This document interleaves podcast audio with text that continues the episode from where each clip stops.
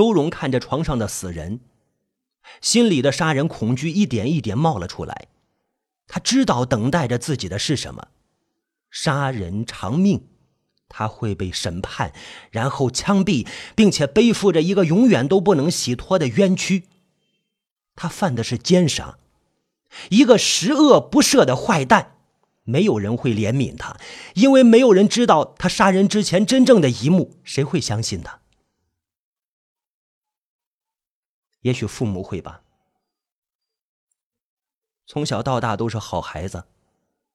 按部就班读书、毕业、结婚、生子，从小到大都是好孩子。也许老婆会，是啊，我一直是个尽职的好丈夫。也许，也许孩子会，我从来都是一个好爸爸。不不不不不不会不会的。我所做的事都是事实摆在眼前，所有人只会相信审判。那些只会是毫无人情味的冰冷的语言，按照法律的口气把他的罪状永远钉在他的棺材上。他可能并不会拥有棺材，只会被火化掉，甚至没有人会来认领他这个给家庭带来耻辱的骨灰。没有人会，没有人会原谅他。周荣的手脚也如死人一般冰凉，并且发抖，心脏蹦出的血液如同爬了千万只蚂蚁，在他的身子每一处噬咬着。这一刻，他感觉就已经走到了人生的尽头。他甚至能想象到，没有人会为他竖墓碑，因为上面没字可写，这是尴尬的事，家人会避免的。周荣还想到，审判是耻辱的，既然一死，何必再去受辱呢？除了看到法官嘴里的辱词，就是老婆、孩子、父母的眼泪，那会让他在死前心碎。何必呢？不如现在就死掉。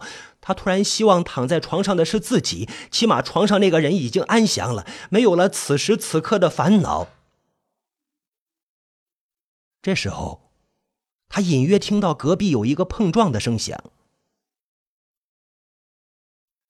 咔嗒一声，再仔细听，声音没有了，依然是死寂一片。周荣眼前又浮现起那个可恶的房东，尖酸刻薄的嘴脸和那刺耳的笑声。周荣心一横，转身开门，他要把这个可恶的老太婆给揪出来，就算是一死，也不想被这个老太婆给戏弄。周荣轻轻打开门。刚要走出去，突然意识到什么，吃了一惊，走廊里的灯竟然又熄了。好，他心想，反正人间无鬼，老太婆也是活人一个，他干脆大步噔噔噔噔走出去，一路上去找走廊灯的开关，找了两遍也没有找到，这让他纳闷了。在走廊口站了一会儿，他开始挨个门打开。一共只有三个房间，每一个都搜了一遍。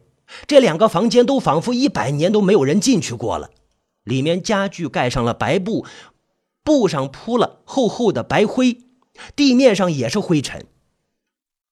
他注意了一下，并且踩上去会出现一个很清晰的脚印出来，然后除了他的脚印之外，再没有其他脚印，说明短时间之内并没有人走进来过。这事让他更加纳闷了。他相信那个女人肯定刚才出现在这层楼里。周荣走出来，他决定下楼去。今天晚上无论如何找到老太婆。他到楼下，下面是一个客厅、一个饭厅，还有一个厨房，另外是一间紧紧关着的房门。他走过去，用力的敲了敲。没有反应，再敲，然后把耳朵贴在门上，仔细听了一会儿，听到的只是自己的心跳和呼吸声。他就喊了一下：“有人吗？房东，房东，房东，开门啊！房东！”还是没有声音。哼，周荣冷笑了一下，这个老太婆一定是吓坏了。因为知道自己刚刚杀了人，以为要来杀他。他甚至能想象到这个女人躲在被窝里瑟瑟发抖的样子。于是他继续说：“房东，我现在出去了，你别上楼啊，保护现场，保护现场。”不知道为什么，他说到后面竟然觉得好笑，就笑了出来。说完了，里边还是没有声音。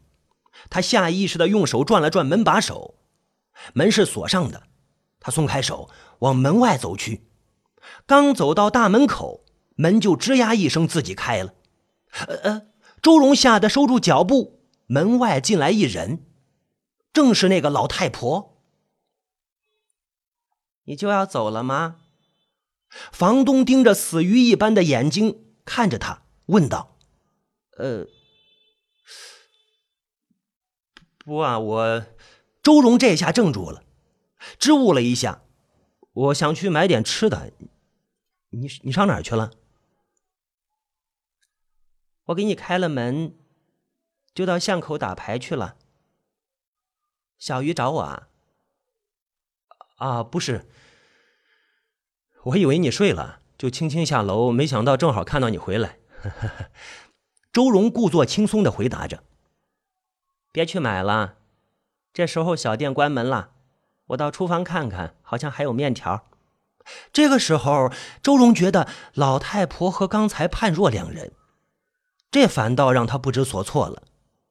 微微答道：“呃，不了，不了，那我上去了，我上去了。”说完，快步走上楼去。刚上到一半，他又折回来：“房东，二楼的走廊灯开关在哪儿啊？”这边，老太婆指了指楼梯口的下面，我帮你开吧。刚才我不是帮你开过了吗？说完，他走过去按开了开关。周荣看到楼上走廊灯果然亮了起来。回到房间里，周荣把门紧紧的锁死，然后无力的坐在门后的地板上，后脑靠在门上。心脏莫名其妙的跳起来。房间里没有开灯。当他得知房东一直没有在这栋楼里之后，有些念头这时候冒了出来。到目前为止，并没有第二个人知道小鱼已死。这么说来，自己便可以有机会慢慢的找出可能脱身的办法来。现在需要安静的思考。首先，自己不在场的证据是不可能造出来，除非房东自己突然死掉。那么，只能想一些让他的杀人理由变得合法的方式了。自卫似乎不太可能，自己是男人，死者是女人。那么，误杀，就比如俩人吵架，他拿了刀砍他，然后失足砍了自己，或者是自己在抵挡的时候不小心用力过度掐死他，这似乎是一条出路。周荣继续想，嗯，还必须让自己受一些伤，即使是大一些的伤也在所不惜了。那么应该自残什么地方呢？不过，首先应该找一把刀。周荣站起来，把灯打开。他眼睛刚刚落到死人脸上，一个异常让他倒退了一大步，并吸了一口凉气。小鱼的眼睛正睁得大大的，周荣吓得张大了嘴，不敢呼吸，死死的对望着他。半晌才发现他的瞳孔是扩散的，的确已经死去多时。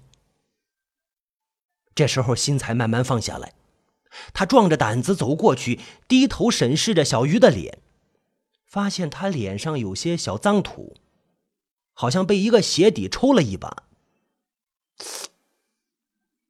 这个发现让他完全迷糊了。他抬头望望天花板，上面虽然陈旧，但不像会有灰尘往下掉啊。然后他就发现窗户是开着的。哦。可能是从外面吹进来的沙尘而已。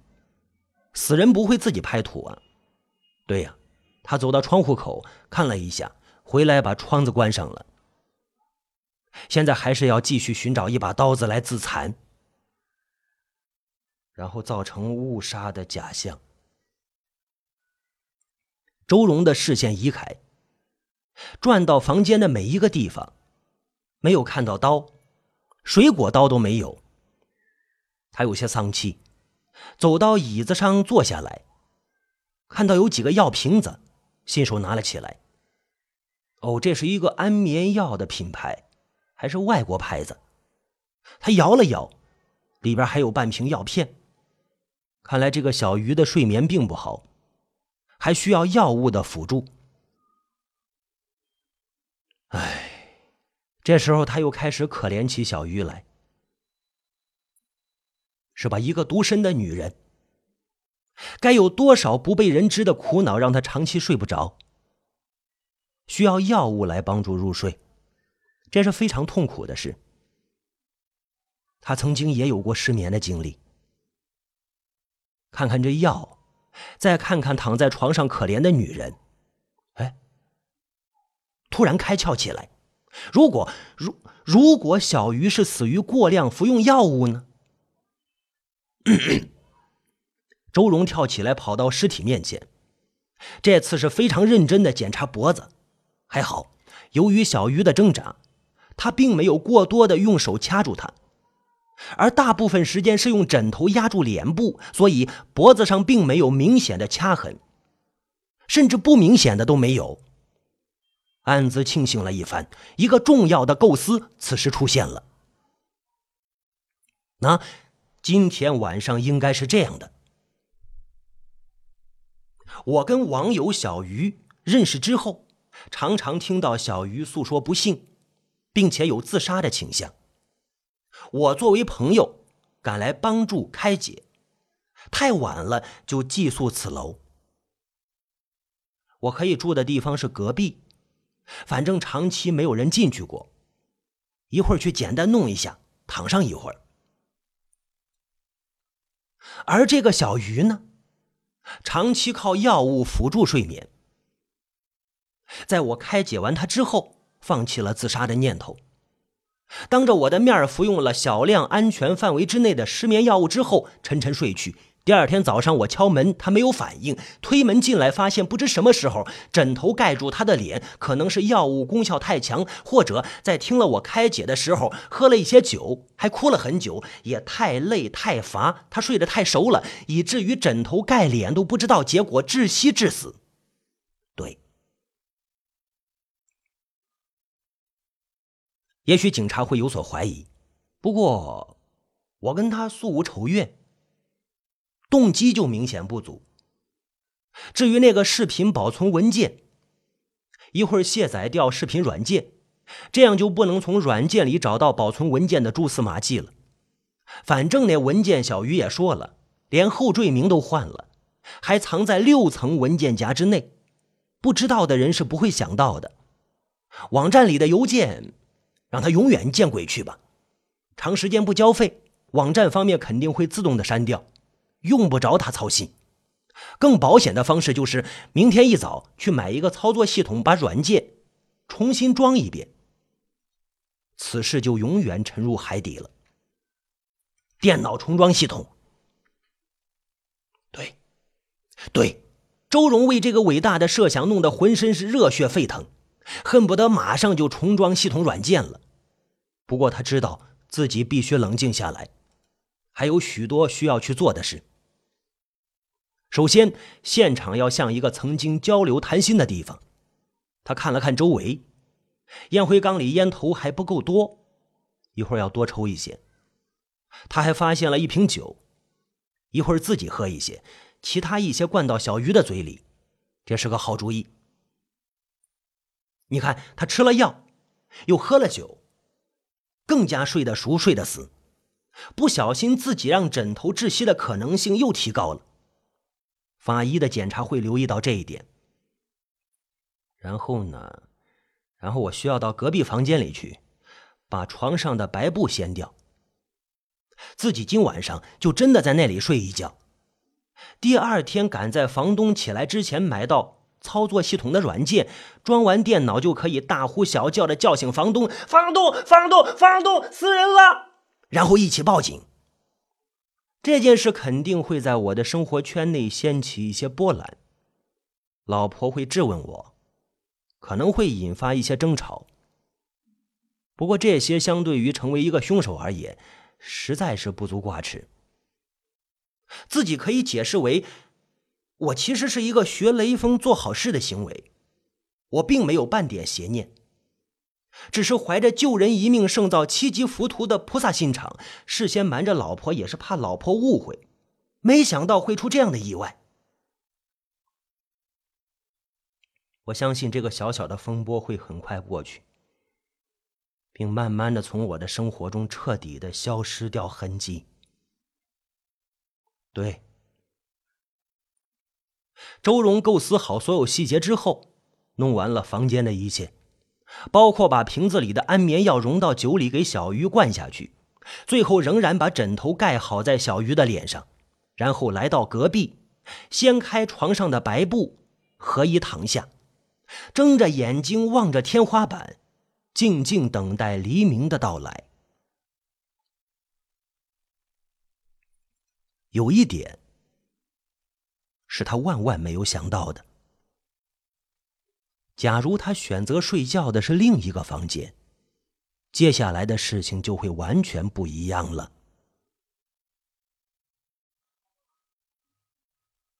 第二天一大早，周荣迷迷糊糊中感觉天发白了。突然惊醒过来，一个愉悦，弹下了床，精神马上振奋起来。周荣看看表，时间才六点半。他仔细听了一下，楼下没有声音，房东并没有起床。他不能从楼梯下去，走到窗口。昨天晚上观察好了，这窗户后面的墙上有排污水管，非常容易让人顺着管子出入，只有两层而已。下楼的时候，周荣几乎没有需要用到管子，只是小心的把身子挂出去以后，直接就跳了下去。他依稀记得火车站出来的时候，注意到门口有一个电脑城，通常这是个盗版软件的集中地，操作系统软件是最为普通的东西。他很快就买到了，只是拍了一家的店门而已。回到小楼的房间里，周荣松了口气。房东还没有起床，他也顾不得多想，赶紧把操作系统放进了光盘驱动。他也知道自己做的事其实是个破绽。如果警方查到小鱼的操作系统是在他死后才安装的，这一点他无论如何也难于自圆其说。不过，他认为会有人去检查系统软件安装时间的可能性几乎为零。而检查电脑储存文件的可能性就大多了。为了删去散布在电脑系统文件夹里那些定时炸弹，他必须得冒这个险。这也叫做两害则其轻啊！阳光从窗户刺进来的时候，系统重装完毕。周荣用力的伸了个懒腰。房东到现在还没有起床，下一步应该是去把房东女人叫醒。惊慌失措的把房东请进来观察现场，尽量在现场留下多一些房东的痕迹，比如脚印、指纹。房东认为，现场这个东西，多一份别人的痕迹，就少一份自己的痕迹，越混乱就越有利，当然是对凶手有利。周荣走到房东门口，刚要敲门，发现门是虚掩的。莫非房东已经起床了？周荣警觉的往厨房瞧了瞧，再往客厅望了望，确定没有走动的人，迟疑了一下，他还是用力敲了敲门，然后用略带急促的声音叫道：“房东，房东，房东，不好了，你快起来看看！”房东，里面毫无反应，跟昨晚上一样，毫无反应。周荣下意识的看了一眼大门口。仿佛房东又会从那里进来。再敲一遍，仍然没有声音。周荣只好慢慢的把门推开，探着脑袋往里面瞧。这是一个民国时代的房间，幽暗古朴，有巨大的梳妆台和红木衣橱，衣橱的门上雕了梅兰竹菊。对着衣橱的是一张巨大方形的老式木床，床两边挂着浅蓝色的蚊帐，帐子两边挽起到床棂上，床上躺着房东女人。赤足朝外，身上穿着白色睡袍，脸上盖着一个绣花枕头，与楼上的小鱼的情形一模一样。周荣感觉头发在一刹那之间竖立起来，他看到的情景让他呆若木鸡。房东死了，被杀手法与小鱼毫无二致。一时之间，周荣面对着熟悉的死状，仿佛他也是死在他的手里。这种感觉让周荣脚下发软，身上完全被掏空一般，只剩下躯壳无力的站着。周荣木然的回到楼上，点上了一根烟。必须，必须，必须让自己的理智迅速的回来，理智回，理智回来，理智，理智，冷静，清醒。事情变得越来越复杂，完全打乱了他的思维。他需要从里面找出逻辑。否则，就算是自首坦白，也难于解释这一切。眼下的境地是这样的：小鱼有了合理的死亡解释，而房东作为另外一个独立的死亡事件，虽然他很清楚与他无关，不过由于相同的致死手法，又同时发生在同一栋楼里，让这件事情有了解释不清的因素。如果现在，想要把这两个死亡完全区分成两个事件，那么他还要为小鱼再构思出另一种死亡。